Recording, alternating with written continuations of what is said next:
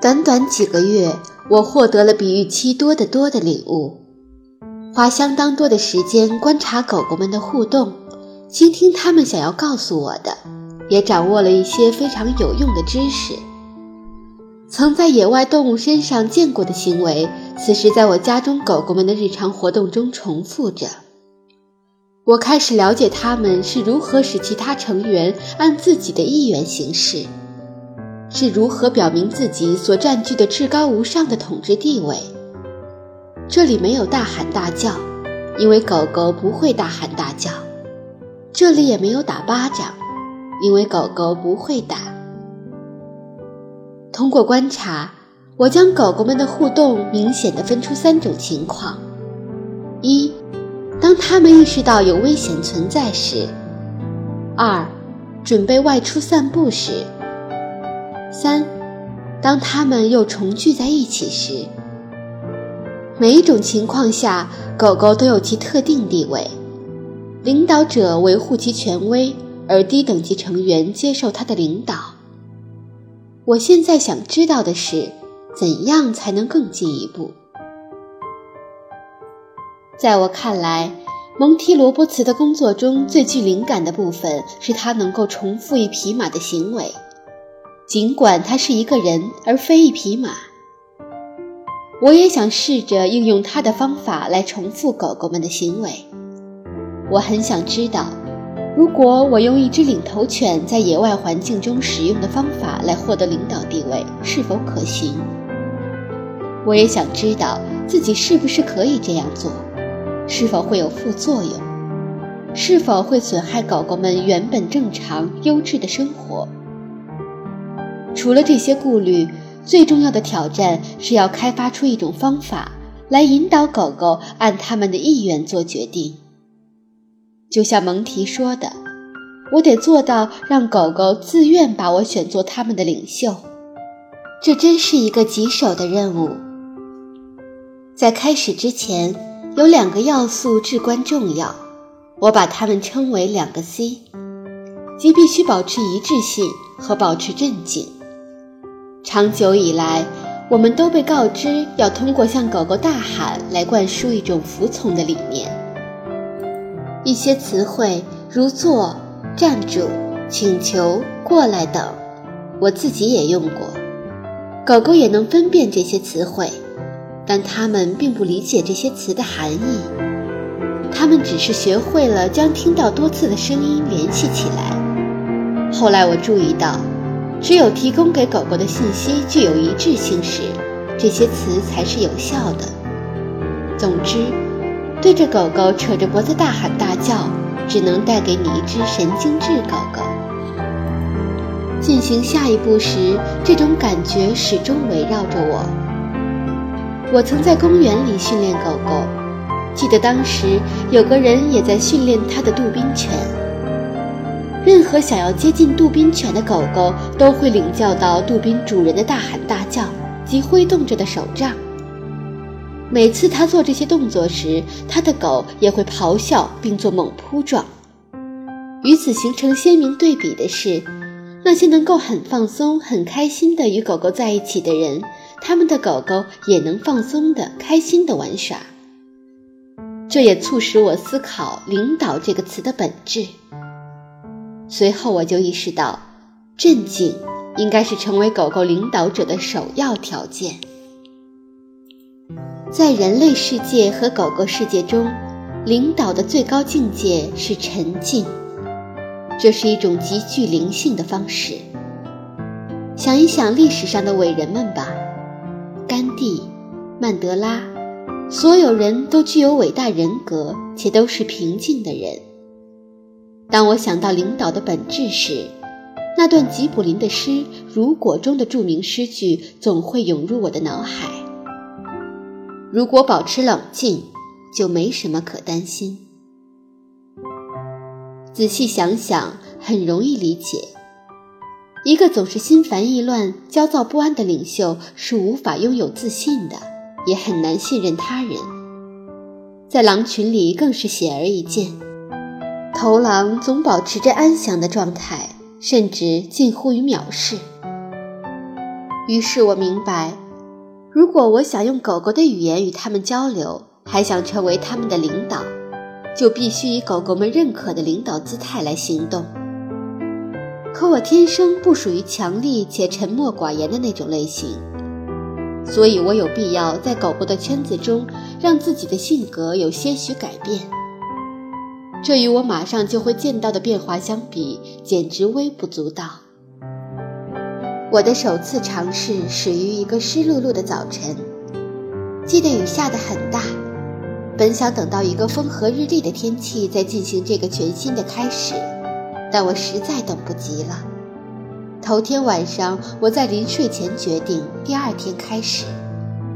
得承认，那时我对自己完全没信心，根本无法预料事情会怎样发展，甚至认为自己傻乎乎的。我在心中盘算着，希望明天上午没人来。但当第二天下楼时，我知道没有什么可担心的。多数人都想，我要让我的狗完全听从我，那是他们不了解真相。当然，那时候我的狗狗们也是一团糟。更糟糕的是，它们完全没礼貌。我回家时，他们会和其他狗狗一样。将我团团围住，不停地向上跳，这真是让人无比烦恼。有时我购物回来，手里全是东西，或者当我穿戴整齐准备出门，他们也会猛扑过来。所以，要着手解决的首个问题就是对狗群的重组。行动计划在开始的前晚确定，我决定效仿头狼的行为。采用不理睬他们的方法，这当然不容易做到，但我很快就意识到还有更多的辅助手段。人类有语言天赋，所以最先想到的就是开口说话。但别忘了，我们也有相当惊人的肢体语言，比如有人转身背对你，你会明白它是什么意思。同样，当你走进一间挤满人的房间。有些人将眼神闪开，你马上就会领会其含义。狗狗也使用同样的身体语言，尤其是眼神的交流。我很快就意识到这一点，并有效利用。那天早晨，当我下楼并让狗狗进到厨房后，就开始了不同的表现。当狗狗们跳起来扑向我时，我并未说下来。当它们行为不端时，我也没有叫它们回窝去。最开始的几分钟，我没有和它们进行眼神的交流，我根本没理睬它们。我承认，最初还是有点不自然。我要和那种狗狗们只要想交流，我们就和它们交流的根深蒂固的想法对抗。我也不敢确定，如果不能马上见到成效，我还能坚持多久。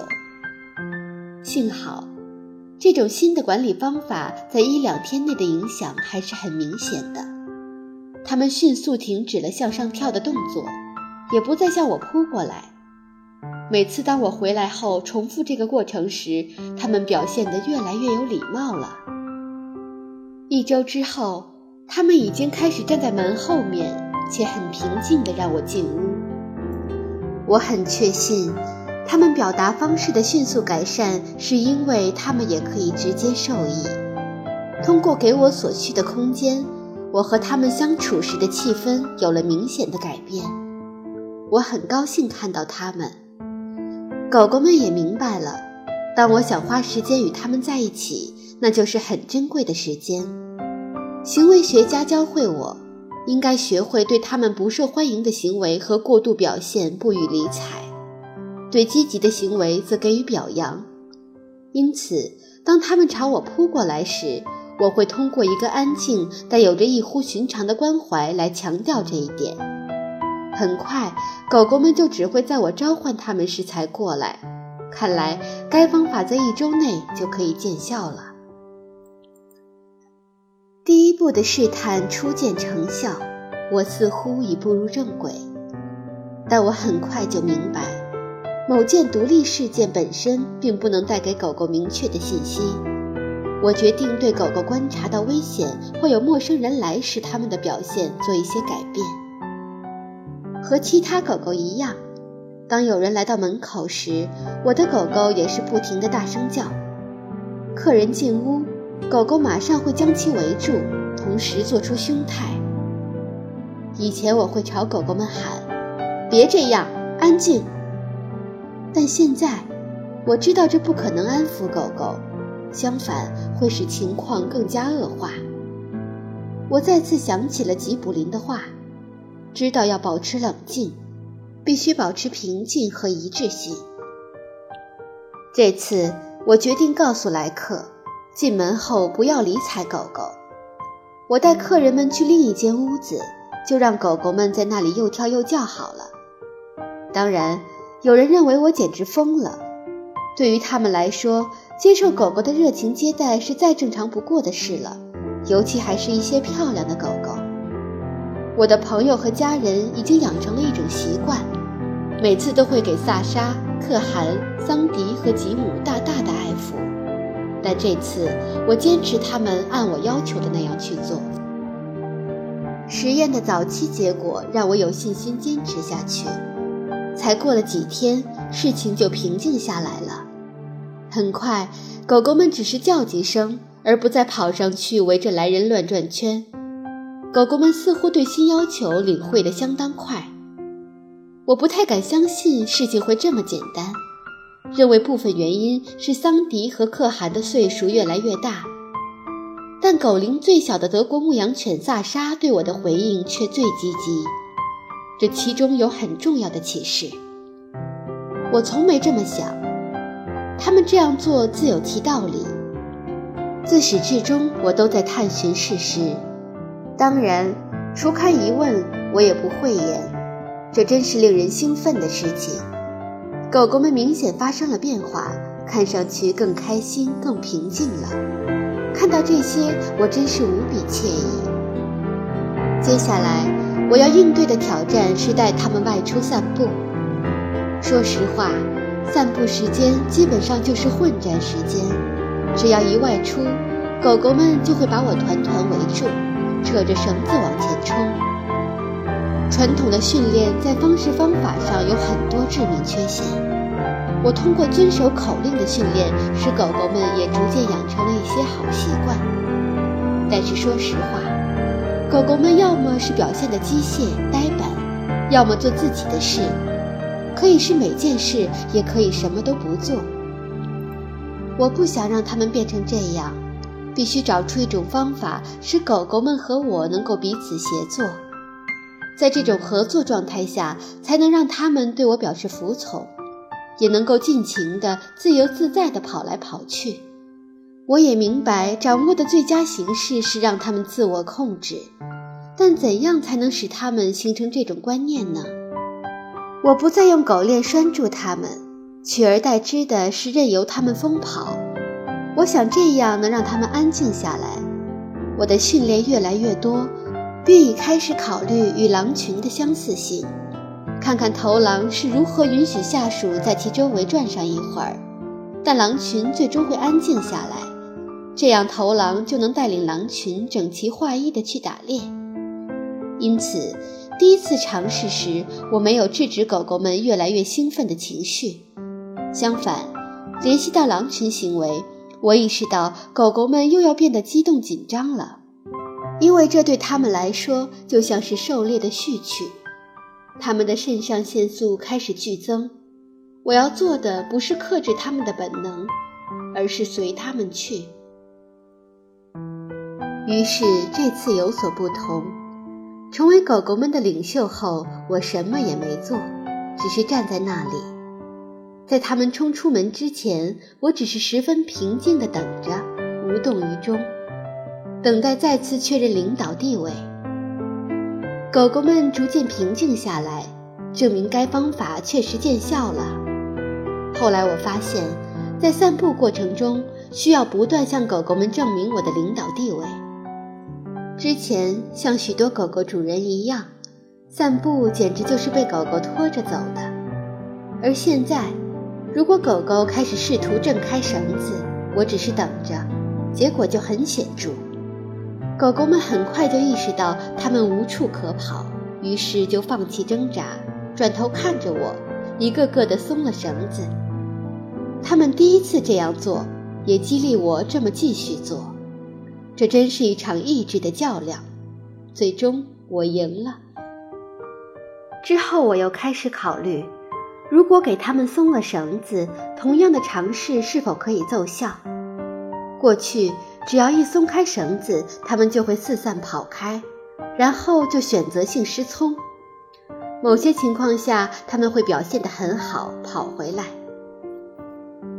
但如果出现一只野兔或另外一只狗，我的召唤就完全无效，旷野里只有我的回声。另外一种情况是，有些狗狗最终会挨情绪激动的主人的巴掌后才会回来。我总认为，这对狗狗来说真是令人迷惑的信号。这是能确保让狗狗明白，如果它不回来就会挨打的警告信号吗？如果有人试图抓住自己的狗以便掌控它，那很有可能被狗狗遛得团团转。狗狗会等主人一靠近就马上跑远。研究狼群对于我在选择性听觉问题上的事宜大有帮助。狼群是由头狼领着去打猎的，我也据此来观察狗狗。如果有只狗认为自己是头领，会认为应该是自己带领其他狗狗去打猎。在这种情况下，狗主人只能表现得像一个低级别成员，跟着它跑，而不是换狗狗回来。既然我已经被狗狗认可成为他们的领导者，那我也可以让狗狗明白。是由我带领他们去打猎的。我不想在开阔区域来实践这项理论，而后花园里正适合。因狗狗的跟随动作迟缓而惩罚它们，只会让它们产生困惑。我的方法是召唤狗狗跟上，并因其动作快而奖励它们。我的狗狗们很快就学会了，只有那只比格犬吉姆除外。有一次。他对我的召唤始终毫无反应，假装在花园里嗅来嗅去。我大失所望，转过身，带着其余几只狗狗走向花园后门，只把吉姆留在外面。走到门口时，我回头看了一眼，看到吉姆飞快地跑来，冲进门去。我真是喜出望外。从那以后，只要吉姆没有听从我的召唤回来，我扭身就走回房子。于是它就会跟过来。狗狗天生就是一种群居动物，如果让它们选择是自己行动还是与大家在一起，它们肯定会选择后者。我感到自己又前进了一大步，这就如同我在狗狗身上套上了看不见的绳索，区别之大令人吃惊。经过一到两周的时间，它们仍然十分享受这种自由自在。但在疯跑的同时，也明白绝不能离我太远。而且，当我要求他们重新列队回家时，他们也立刻接受指令，这让我简直欣喜若狂了。我并不想让大家觉得这一切来得太容易，似乎每件事都能立刻步入正轨。我敢保证，事实并非如此。当我试着进一步实践某些想法时，有几件看似简单的事突然出问题了。特别是当我尝试将新旧训练方式相结合时，他们服从训练的表现总是差多于好。但当我想到一些新工具，如圆盘、遥控装置及项圈时，我也有点混淆。如果我都不是很明白，狗狗的反应又会是如何呢？我终于明白，作为人类，我们经常让事情过于复杂化。我总想，应该还需要更多的工具，不会就那么简单的。于是我就一直在找更多的东西。慢慢的，我明白了，在某些方面确实就这么简单。如果我能专注于狗狗的方式，恐怕早就成功。你见过一只狗会给另一只狗戴上项圈、狗链或遥控装置吗？从那以后，我决定在我的方法中尽量不用人类自己设计的工具。那时我已成功运用这些理论进行训练将近三个月了，但我仍认为并没有完全了解。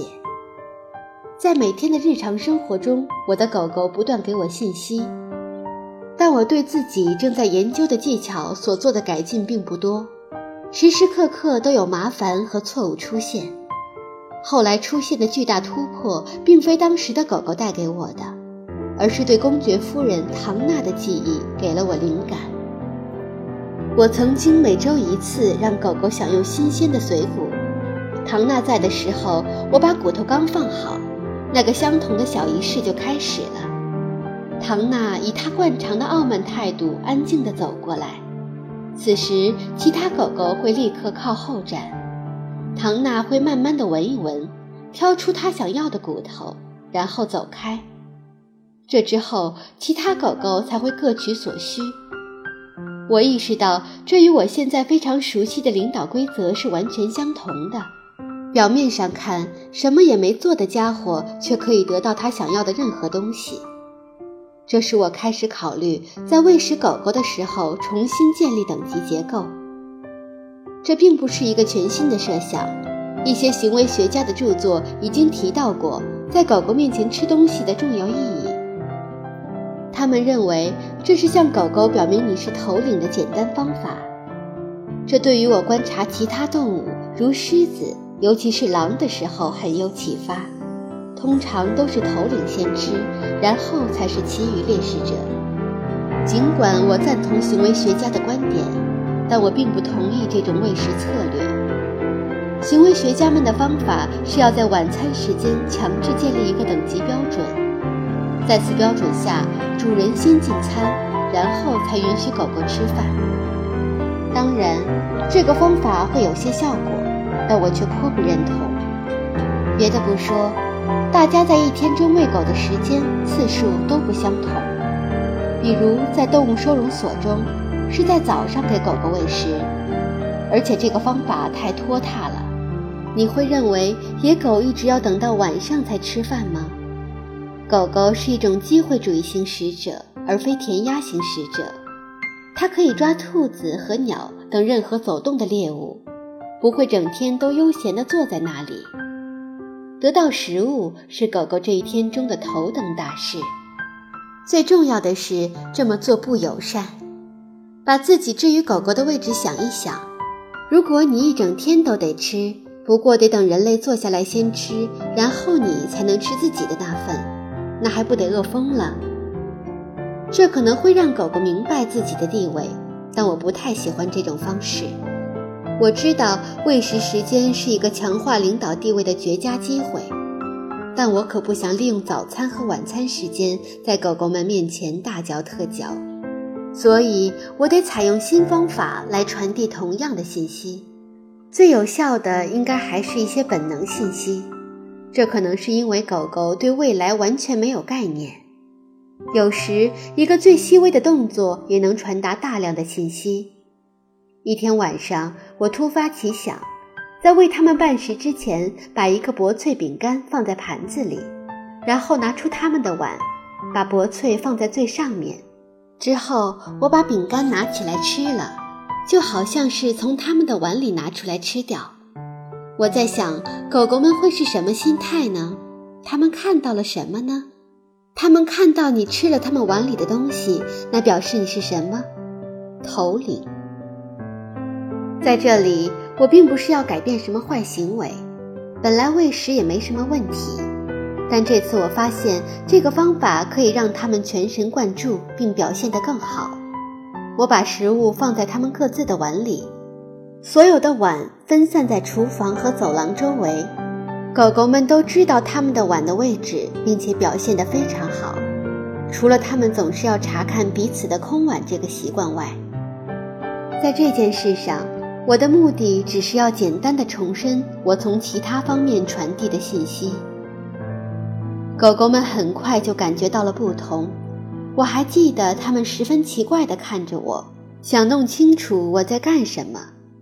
最开始还有些戏剧性，它们还跳了几下，并发出几声呜呜声，但很快就恢复到原来的流程。并且在我吃饼干时耐心地等着。看上去他们是接受了我要在他们之前先吃的状况。当我把他们的碗放在地上后，狗狗们就心满意足地开吃了。变化并未引起剧烈的反应，这正是我希望的。这只是对我头领地位的一次简单确认，也只是我的一个小把戏而已。令我开心的是，这次成功是通过认真研究狗狗的天性得到的。到这一步，我觉得十分开心。但生活总要提醒你保持自知之明。很快，我就遭受了巨大的打击。一九九二年夏天，我失去了桑迪。接着，在一九九四年二月，又失去了深爱的可汗。这真是沉重的打击。比起其他狗狗，可汗陪我度过了更多的时光。不过，天下没有不散的宴席。现在我只剩下了萨沙和比格犬吉姆。我非常想念那些离我而去的狗狗。而后来的一只狗狗则完善了我一直在实践的所有设想。